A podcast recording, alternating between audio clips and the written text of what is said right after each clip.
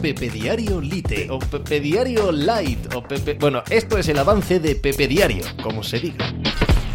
Hola, ¿qué tal? Hoy es eh, miércoles 27 de abril del año 2022. Ante cada impúdica exhibición de fortuna, de concatenación de errores, de casualidades, de resultados sorprendentes con respecto al desarrollo del partido en Champions League por parte de Real Madrid, se puede uno dedicar a hablar de megas, que a ver las ailas, de, de historias, de cuentos para no dormir, de fenómenos paranormales o de fútbol.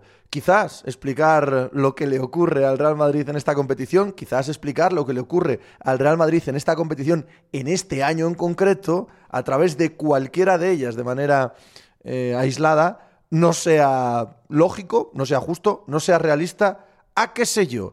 Sin embargo, a mí me apetece mucho más hablar de fútbol que de todo lo demás. Y hay razones futbolísticas para entender por qué el Real Madrid acabó perdiendo 4-3 ayer frente al Manchester City, un partido que, por desarrollo natural, habría sido una soberana paliza al Real Madrid.